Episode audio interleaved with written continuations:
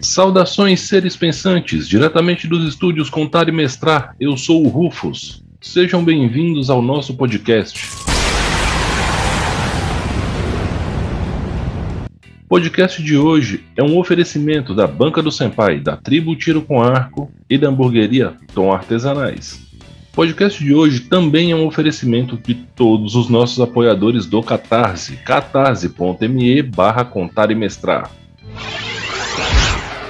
Bom, ia sair um podcast ontem, só que eu tive uma série de probleminhas e acabou que ele não saiu. E quase que o notebook saiu voando pela janela também, mas isso é outra história, deixa pra lá. Mas teve um lado bom. Eu tava pensando já, tarde da noite, e lembrei que essa semana tem o Star Wars Day, que em relação a esse momento é amanhã. Eu tô gravando dia 3, Star Wars Day é dia 4. Então hoje a gente vai falar de quê? Star Wars e RPG.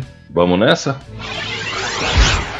Contextualizando rapidamente, eu não preciso explicar para vocês que Star Wars é uma franquia bilionária de nove filmes, não sei quantas séries, não sei quantos livros, não sei quantos jogos e tudo mais. Isso aí vocês já sabem, certo? O que é importante dizer é que Star Wars tem duas linhas do tempo, que é a linha canônica e a linha Legends, que antes da Disney comprar a Lucasfilmes eram chamadas de linha canônica e universo expandido, e que anteriormente esses universos trocavam muito entre si, um influenciava diretamente no outro, e quando a Disney assumiu a gestão da franquia e reorganizou toda a obra de Star Wars, ela meio que criou uma dificuldade para fazer referências históricas e de background de forma geral. Uma vez que anteriormente, na época da Lucasfilmes, o universo expandido de Star Wars e a linha do tempo canônica trocavam de forma muito ativa informações e personagens e locais entre si.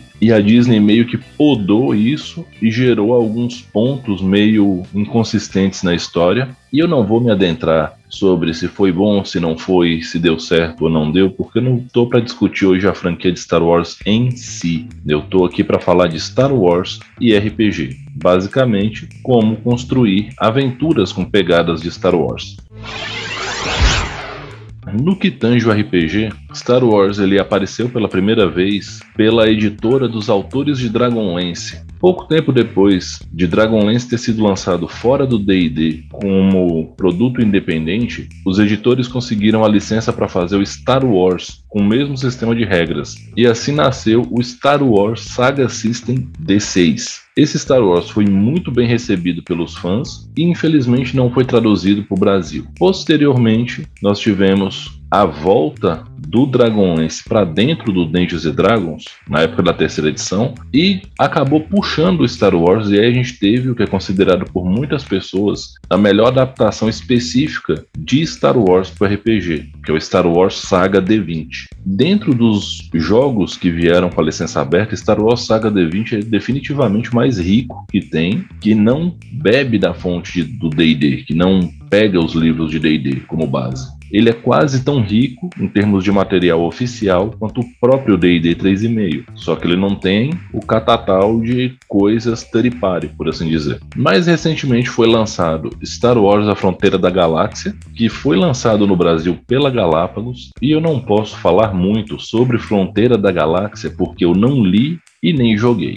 Então, eu vou dizer que tem e que é bonito, porque eu já folhei o livro algumas vezes e realmente é um produto de extrema beleza, parece muito bem feito, mas eu não posso falar nada além disso. Porém, eu não vou me aprofundar em nenhum desses sistemas, porque o que eu vou trazer aqui é um conteúdo hoje voltado mais para os mestres sobre o que que faz Star Wars ser Star Wars na sua mesa de RPG. Lembrando que você pode criar aventuras com aspas, estilo Star Wars, fora da lógica de space opera. Que é o grande termo guarda-chuva que abarca o Star Wars. Então, vamos começar. Por classificação de estilo, Star Wars é uma space opera por se tratar de uma grande história no espaço, porém, Star Wars não é uma ficção científica. Não é porque tem nave, raio laser e alienígena e tá no espaço que é ficção científica, viu, gente? Ficção científica se preocupa em responder de forma aparentemente científica ou realmente científica as origens de tudo que é fantástico, avançado ou inesperado dentro do universo. Star Wars não te responde nada com ciência, nem clonagem, nem raio laser, nem nave, nem viagem na luz, nem nada. Então, não é uma ficção científica. Ah, Rufus, então é o quê? Fantasia, simples assim. Star Wars é uma alta fantasia de alta magia com aparência de espaço sideral. Simples assim. E para quem não gosta de classificar Star Wars desse jeito, vale lembrar que vários elementos fantásticos são repaginações do que Tolkien apresentou no Senhor dos Anéis. E não fui eu que disse isso, foi George Lucas, então vamos lá brigar com ele. Segundo ponto: Star Wars é sobre ciclos de poder. Se você observar as histórias contadas, você tem sempre a ascensão do lado da luz da força, que é amplamente apoiado por um grupo político, seguido da ascensão do lado sombrio da força, que é apoiado por outro grupo político. Eu não vou entrar no juízo de valor Siths versus Jedi, Império Galáctico versus Senado Galáctico e qualquer outra coisa desse tipo. O que eu posso dizer é o seguinte: cada um dos lados da força, quando representados por seus maiores expoentes, que no caso são Jedi e Siths, eles sempre acabam associados a grupos políticos que têm interesses ou filosofias meio sinérgicas ou muito sinérgicas com eles, e as histórias são ciclos de poder, a ascensão de um lado da força, ele se instala no governo, fica lá por um tempo, depois, por algum motivo, o outro lado vai lá, mina suas bases de poder, esse lado que estava no poder implode e o outro ascende. É só isso.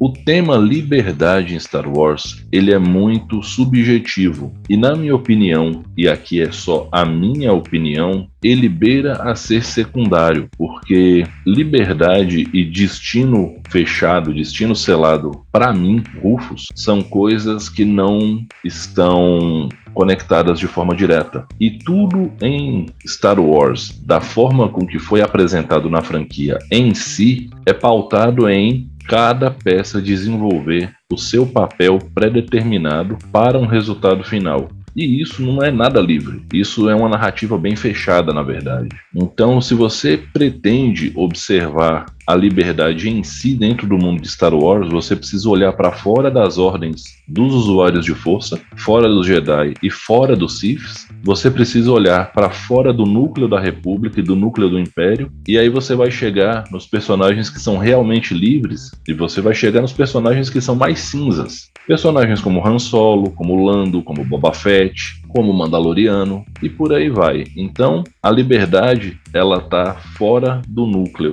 e normalmente esses personagens eles não são nem bons nem maus no primeiro momento. A magia em Star Wars, ela vem da força. Se você perguntar para um Jedi o que é a força, ele vai falar que é um campo energético infinito que envolve a todos nós e a tudo que existe no universo, nos conectando como um só. Bom, se é ou não é isso na prática, não cabe a mim julgar, mas é essa a definição. A força concede poderes muito interessantes e bastante vastos e versáteis para os seus usuários. E não existem só seres racionais, sencientes que usam a força. Lá no episódio 2 de Star Wars tem uma aranha, tipo com as lâminas na pata, é o Aklai. O Aklai ele é sensitivo à força e resistente à força. O Rancor, que era o Rancor, que era o animal de estimação do Jabba the Hutt e que o Boba Fett ganha um dos Hutts. No livro de Boba Fett, ele é sensitivo à força e ele tem capacidades de comunicação empática pela força. Jedi e Siths são de fato os dois principais nomes de ordens de usuários e são os mais famosos, porém não são os únicos. Por exemplo, as bruxas de Datomir usam a força. Na série Star Wars Visions, tem um capítulo chamado A Nova Aldeã, que mostra uma vila inteira de pessoas sensitivas à força, e é de uma abordagem completamente diferente do que os Jedi fazem. Então, existem formas fora do eixo Jedi-Sith e podem enriquecer muito uma história. Uma outra coisa interessante é o seguinte, gente, Star Wars é em uma galáxia imensa, em um universo imenso. Você não precisa fazer a história passar por todos os lugares que a gente já viu nos filmes. Utilize esses espaços vazios para construir seus próprios mundos, organizações em paralelo, para dar destaque a organizações que você viu que foram citadas e que não foram bem desenvolvidas ou sequer desenvolvidas. E aqui entra um ponto que seria uma dica, que é sobre a importância de uma sessão zero. Gente, fazer uma sessão zero bem feita para uma aventura de Star Wars faz total diferença. Na verdade, para qualquer cenário famoso, faz mais diferença do que para sua campanha corriqueira. Porque todo mundo tem ideia pré-concebida sobre qualquer cenário famoso. E não importa se eu estou falando de Star Wars, Naruto, ou seja lá o que for. Todo mundo tem uma ideia pré-concebida. Então você juntar o seu grupo, ver o que, que cada um pensa, sabe e espera daquele cenário e apresentar suas ideias é um pouco mais relevante quando é um cenário famoso, principalmente algo desse calibre na fantasia, como é o caso de Star Wars. É importante lembrar que Star Wars tem um eco no RPG muito forte, porque Star Wars é totalmente pautado na jornada mitológica do herói. Tanto a primeira trilogia, como a segunda, como a terceira, traz a jornada mitológica do herói até o tutano do osso. Só que no RPG, a jornada mitológica do herói ela precisa ser ajustada, porque a jornada do herói é sobre um herói. Os outros personagens são acessórios a essa história. Eles têm funções secundárias e quando a gente está jogando RPG, a história ela é cooperativa e coletiva. Ela é a história de todo mundo. Então, lembrem-se, não dá para ter cinco Luke Skywalker no grupo, porque não ia fazer sentido. Então, é melhor ter nenhum Luke Skywalker e cada um construir um personagem com identidade própria. A galáxia é grande demais para que um grupo de RPG dentro de uma aventura na ambientação de Star Wars seja uma caricatura de filme a não ser que você esteja replicando algum filme, série ou seja lá o que for. Por último, mas não menos importante, a escolha do seu sistema para mestrar Star Wars vai ser determinante para certos approaches dentro do universo em si, mas é importante que o seu sistema abarque povos não humanos, poderes psionicos, a possibilidade de afiliações a várias organizações diferentes com impacto mecânico, regras para implantes cibernéticos ou melhorias cibernéticas, como queira dizer, e regras para personagens androides, porque sim, dá para jogar com droid, a gente tem uns droids bem interessantes dentro do universo de Star Wars e não é só C3PO e R2D2. Eu, Rufus, particularmente, tentaria criar uma mecânica ou adaptar uma mecânica sobre usuários de força, principalmente usuários que não são Jedi nem Sith, que seria uma regra de afinidade com a força. À medida que esse personagem fosse usando a força, eu, como mestre, iria avaliando se ele está usando o lado sombrio, o lado da luz ou o equilíbrio total, que seria o lado cinza, como aparece em algumas postagens ou comentários por aí. E faria com que essa afinidade dele com a força desse bônus para os poderes que estão do lado da afinidade dele e penalidade para os poderes do lado oposto.